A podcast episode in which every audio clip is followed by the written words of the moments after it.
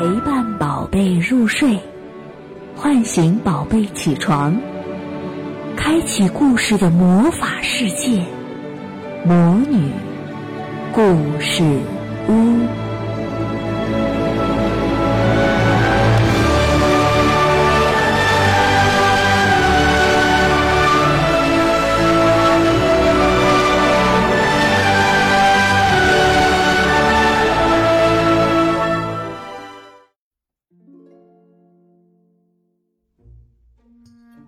我能做得更好。夏天到了，火热的太阳把鱼多多河烤得发烫，河狸们都懒洋洋地待在水里，悠闲地晒着日光浴。哩哩哩哩，伴随着一阵口哨声，一个黑影扑通一声跳进水里，哗啦啦激起一大片水花，吓了大家一跳。一圈圈的水波纹渐渐散开。波纹的中心冒出一个小小的头。艾塔，你又在玩什么？一只河狸好奇地问。这是高空跳水，是不是特别棒？艾塔高兴地转着圈，用扁扁的尾巴啪啪地打着水。胡闹！老河狸很不满，刚才他正在做美梦，全让艾塔给搅了。有这时间，还不如去学习造房子呢。造房子还用学？我早就会了，而且我造的房子肯定是最棒的。艾塔不以为然。是吗？艾塔，能让我们参观你造的房子吗？小河狸们兴奋地说。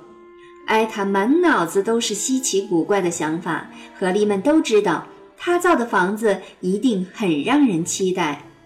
好啊，跟我来吧。艾塔的房子建在偏僻的小瀑布旁，看，这就是我建的房子。这是你建的房子？小河狸们先是惊讶地睁圆了眼睛，然后一个个哈哈大笑起来。哈哈，这样的房子我们可不愿意住。艾塔有点惊讶，这多特别啊！而且我还搭了两层呢。哈哈，我们河狸都是用树枝造房子的，而且从来不造两层，因为两层的房子不结实。谁说不结实？我现在就去里面跳一跳。艾塔不服气了，他飞快地爬上二楼，在地板上使劲儿地蹦蹦跳跳。咔嚓，艾塔脚下的地板断裂了，艾塔扑通一声掉进水里，房子也稀里哗啦地散了架。大家笑啊笑啊，艾塔狼狈极了，他还从来没这么丢脸过。大家都离开了，艾塔坐在散乱的竹竿旁，心里很难过。是的，河里只能用树枝造房子，我真是个大傻瓜。艾塔，不知什么时候，爸爸来到了他身边。听说你的房子在这里，没有了，爸爸。艾塔伤心地说：“我根本不会造房子。是的，我再也不造房子了。”爸爸没有说话，他走到那一堆散乱的竹竿前，皱了眉头，想了想，又转了两圈。哇，儿子，这真是个创举！爸爸大声说。艾塔疑惑地看着爸爸，他不太明白。你看，你用竹竿盖房子，又轻便又结实，而且比树枝好看多了。可是，竹竿造的房子塌了，哼艾塔呜呜地哭了。那是因为你还差一点固定的东西。爸爸微笑着看着他，我的儿子一向都那么的让我骄傲。你一定能造出最特别的房子。真的吗，爸爸？你觉得我能行？艾塔擦了擦眼泪，心情好多了。嗯，我还有好多想法呢。那就去做吧。不过造房子的时候一定要用心，最好建在水流平缓的地方，还要方便你下水哦。好，艾塔觉得自己又自信了起来。艾塔认真地选择了一处地势平缓的地方造自己的新房子，他把粗壮的竹竿深深地打进地下，这样房子就能更稳。然后他又把同样粗细的竹竿整整齐齐地扎成竹排，做成外墙和地板。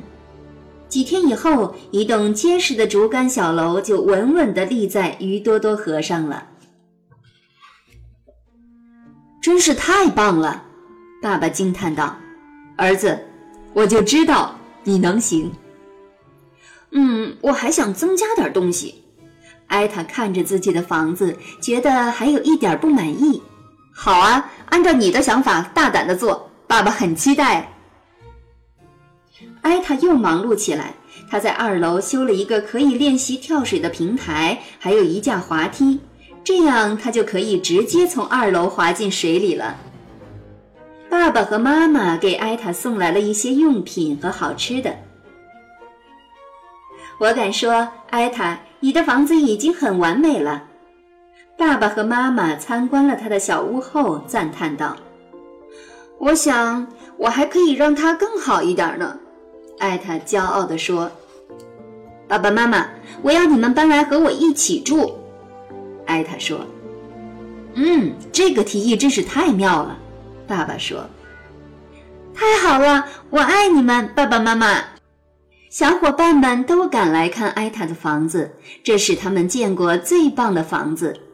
淡青色的竹子外墙上覆盖着碧绿的苔藓，清清的河水从房子下面穿过，小鱼成串挂在空中，随着微风轻轻摆动。长长的吊桥上装饰着牵牛花藤，还有二楼的平台，那里有给大家准备的丰盛美食。艾塔，你总是这么出人意料，小河狸们都心悦诚服。嗯，是的，我还能做得更好，艾塔自信地说。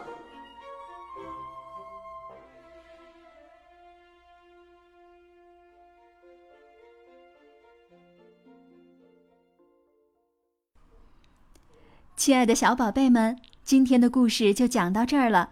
想听更多的好故事，欢迎你在微信公众号上搜索“魔女故事屋”，加关注来和我们做朋友。这里有更多的好故事等着你哦。我们下期再见。